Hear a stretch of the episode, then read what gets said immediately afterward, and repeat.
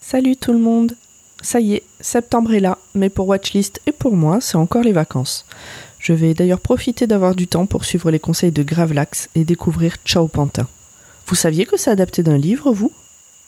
Bonne écoute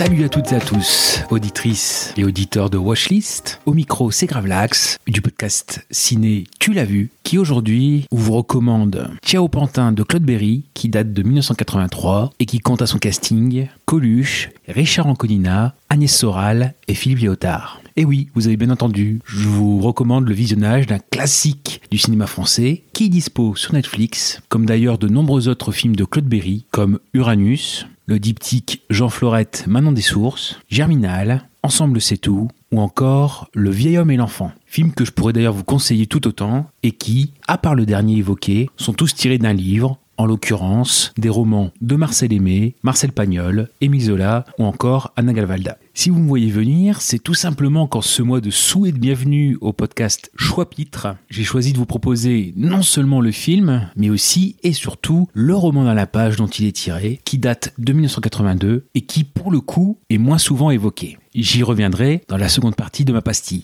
Officier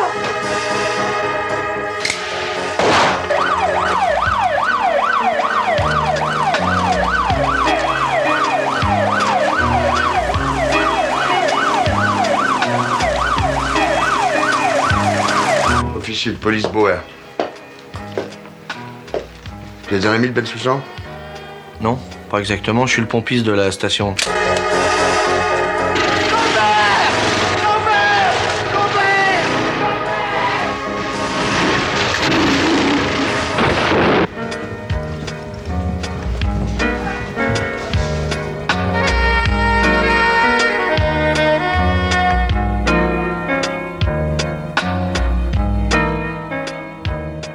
Celles et ceux qui ne sauraient pas de quoi traite l'histoire, eh bien, elle prend place dans le Paris des 11e et 18e arrondissements du début des années 80, et elle a comme personnage principal un pompiste de nuit nommé Lambert, qui sera interprété par Coluche. Lambert, qui est un alcoolique hanté par son passé, qui se considère comme un mort en sursis, jusqu'à ce qu'il croise le chemin de Youssef Bensoussan, incarné par Richard Anconina. Bensoussan, qui est un jeune petit dealer pour lequel Lambert se prend d'affection. Ciao Pantin, c'est donc tout d'abord l'histoire de ces deux univers qui n'étaient pas destinés à se rencontrer et qui vont devenir liés l'un à l'autre au-delà de la raison. En ce qui concerne cette amitié, nous sommes véritablement ici dans la première moitié du film et je n'aurais pas l'outrecuidance de spoiler un twist central qui pourrait gâcher le visionnage des personnes qui n'auraient pas encore découvert le film ou lu le roman. Je peux néanmoins évoquer le fait que c'est un film qui a su capturer le Paris d'une époque époque qui n'existe plus, puisque les quartiers de Barbès, de la République et de la Bastille ont été totalement réhabilités et rénovés après le tournage.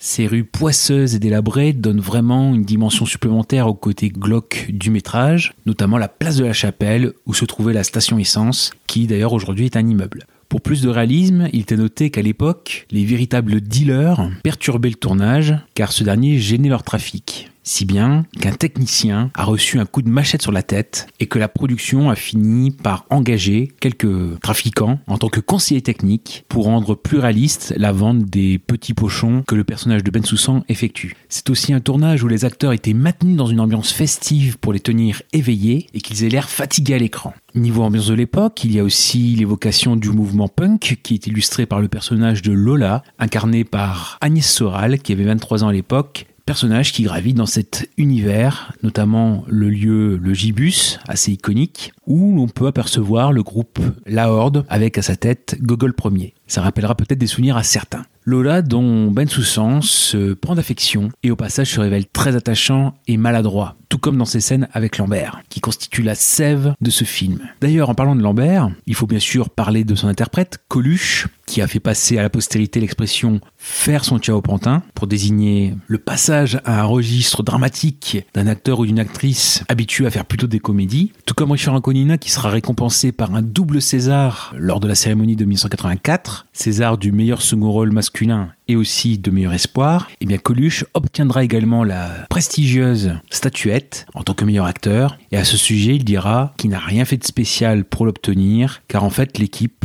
n'a fait que filmer sa déprime. Et en effet, il a été tellement fusionnel avec son personnage au visage inspiré de Dario Moreno qu'il ne quittait pas son costume durant le tournage et que son état réel était souvent très proche de celui-ci. D'où les nombreux plans de dos pour ne pas trahir les abus qu'avait fait euh, l'acteur et dans le film, cela est accentué par la démarche qu'il adopte, notamment dans la seconde partie du film, où il semble se déplacer, bras écartés, un zombie, ce qui renforce l'impression d'un vivant en sursis. Il faut souligner que dans sa vie privée, sur laquelle nous ne nous épancherons guère, on n'est pas dans Voici, Coluche traversait une période extrêmement compliquée. Nous pouvons juste évoquer peut-être la disparition quelques mois plus tôt de Patrick Devers, qui l'a fortement affecté. Ce côté d'ailleurs en demi-teinte est très visible dans le film qui précède Tiao Pantin, qui est la femme de mon pote, de Bertrand Blier, avec euh, Thierry Lhermitte et Isabelle Huppert. Un Bertrand Blier qui est étrangement calme et qui rappellera à Coluche son histoire commune avec Patrick Devers. C'est pourquoi on peut donc comprendre le Coluche de Thiao Pantin en passant par ce film. Pour les autres acteurs, comme je l'ai dit, Richard Anconina est très émouvant dans le rôle de Ben Soussan qui veut notamment s'élever par la culture, notamment le fait qu'il possède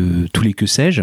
Agnès Soral, encore une fois, qui va s'avérer être une punk au grand cœur. Et surtout, la partition très fine de Philippe Léotard en inspecteur Bauer, qui ajoute une figure d'écorché vif à ce film et qui nous montre que dedans, aucun des personnages n'est blanc. En effet, c'est un des rares films où personne n'est solaire, finalement. Bon, cela malgré quelques moments d'accalmie que les personnages recherchent et retrouvent partiellement au contact de l'autre des moments qu'ils ne pensaient plus vivre si on prend le cas de Lambert. Bref, c'est un film très noir et très cru, comme l'illustre la photographie de Bruno Nuiten, avec notamment l'utilisation de néon, comme il l'avait déjà fait pour Garde à vue de Claude Miller, avec Lino Ventura et euh, Michel Serrault. Il faut donc avoir un sacré moral avant de le regarder, et donc surtout pas avec des enfants, moi-même, j'ai fait cette erreur, puisque quand je l'ai vu la première fois, j'avais 6 ans, et le trauma de quelques images du film me sont restées gravées à l'esprit. C'est pour cela d'ailleurs que, plus de 5 ans après, j'en parle encore, et je vous remercie au passage de me servir de thérapie express par votre écoute. Dernière chose avant de passer au livre, je parle très rapidement de l'excellente bande originale de Charlie Couture, dont Thiao Pantin constituait la première incursion dans le monde du cinéma,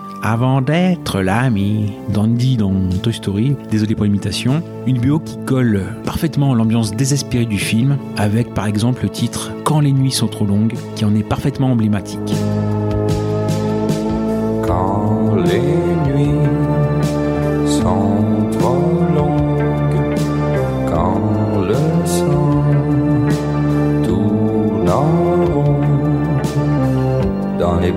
Vapeurs d'essence. Y a des rêves qui s'embrument, des envies qui se balancent et des moteurs qui fument.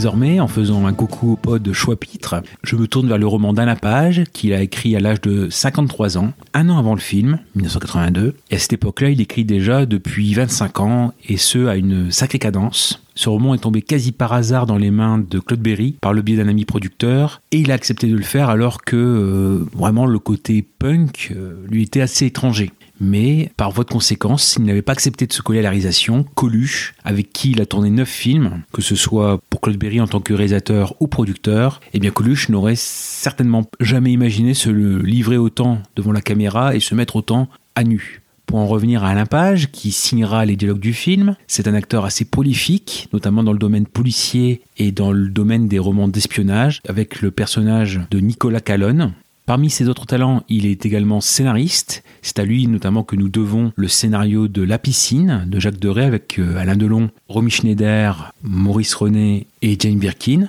Un film de 1969 qu'il va signer sous le pseudo de Jean-Emmanuel Conil. Il prendra d'ailleurs d'autres pseudos pour euh, certains de ses romans. Et pour la petite anecdote, il réalisera son seul et unique film en 86 avec la comédie dramatique Taxi Boy, dont Charlie Couture signe une nouvelle fois la musique et qui a à sa tête Richard Berry, Claude Brasseur et Charlotte Valandré. Il retrouvera cette dernière cinq ans plus tard, puisque j'ai découvert cela. Alain Page est aussi le créateur de la série Cordier, juge et flic, qui a fait les grandes heures de TF1 dans les années 90 et au début des années 2000. Si je m'en tiens au roman, l'un des gros intérêts de ce dernier est qu'il change le point de vue de la narration, puisque l'histoire nous est racontée par un paumé qui se trouve dans un bar et qui raconte à un autre paumé l'histoire de Lambert, de Ben Soussan et de Lola, alors qu'au départ, l'autre paumé n'était pas très chaud et attiré par le fait qu'on vienne lui parler et le déranger, et peu à peu, il va se prendre de curiosité pour l'histoire que l'autre homme lui narre. Le décor y est vraiment magnifiquement planté et très raccord avec l'atmosphère que nous vivrons durant le visionnage du film.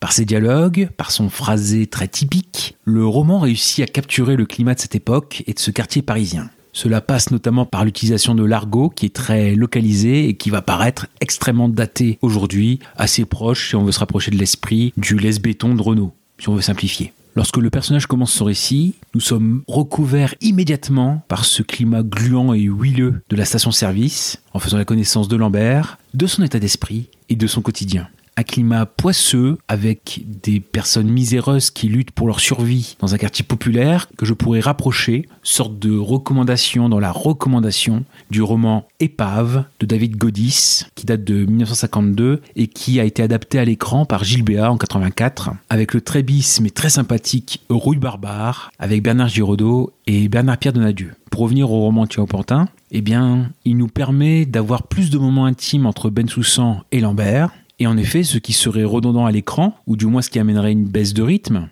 eh bien ici, ça permet au contraire de mieux comprendre le pourquoi du rapprochement entre ces deux galaxies qui n'ont rien à voir l'une avec l'autre de prime abord, et pourquoi deux laissés pour compte vont agir pour que la vie de l'autre ait une valeur plus haute, plus grande et plus noble. La lecture du roman permet donc de creuser plus encore les personnages en mettant des mots sur ce qui peut être un peu plus implicite à l'écran, et surtout la lecture des dernières pages et dernières lignes du livre m'a amené à complètement nuancer la fin du film en instillant dans mon esprit un doute doute volontaire dans le roman, mais plus subtil dans le film car il faut vraiment avoir l'œil sur une partie précise de l'écran pour s'apercevoir du détail qui permet de s'interroger sur le destin d'un des personnages. Destin du personnage que, vous l'aurez bien compris, je ne peux révéler ici, du fait de la religion du spoil, je ne vais donc pas plus loin dans la description de ce qui s'y passe et vous laisse toutes les surprises d'un roman et d'un film dont vous aurez saisi que l'environnement et la toile de fond leur est bien propre et unique. Une plongée dans un microcosme très précis et très localisé qui n'existe plus de nos jours, avec un livre qui se lit très facilement et rapidement.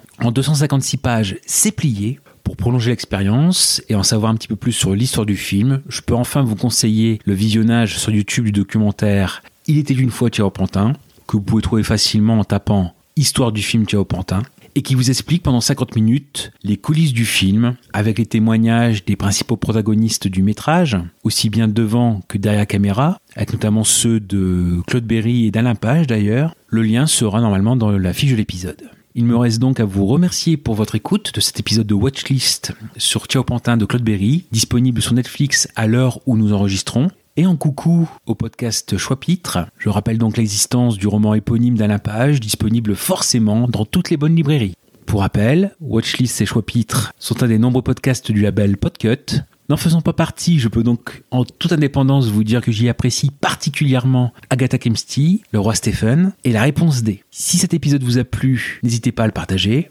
Nous pouvons bien sûr en discuter sur le Discord du label. En outre, vous pouvez soutenir cette joyeuse clique en vous rendant sur Patreon à savoir patreon.com slash podcut. C'était Gravelax du podcast ciné Tu l'as vu, je vous salue et vous souhaite une bonne journée. Besoin d'une image à défaut d'un discours, besoin de bouger plutôt que subir. Besoin d'un peu d'humour à défaut d'un message, besoin de se défendre plutôt que gémir. Besoin d'éclairage à défaut du jour, besoin d'une amitié plutôt que se démolir.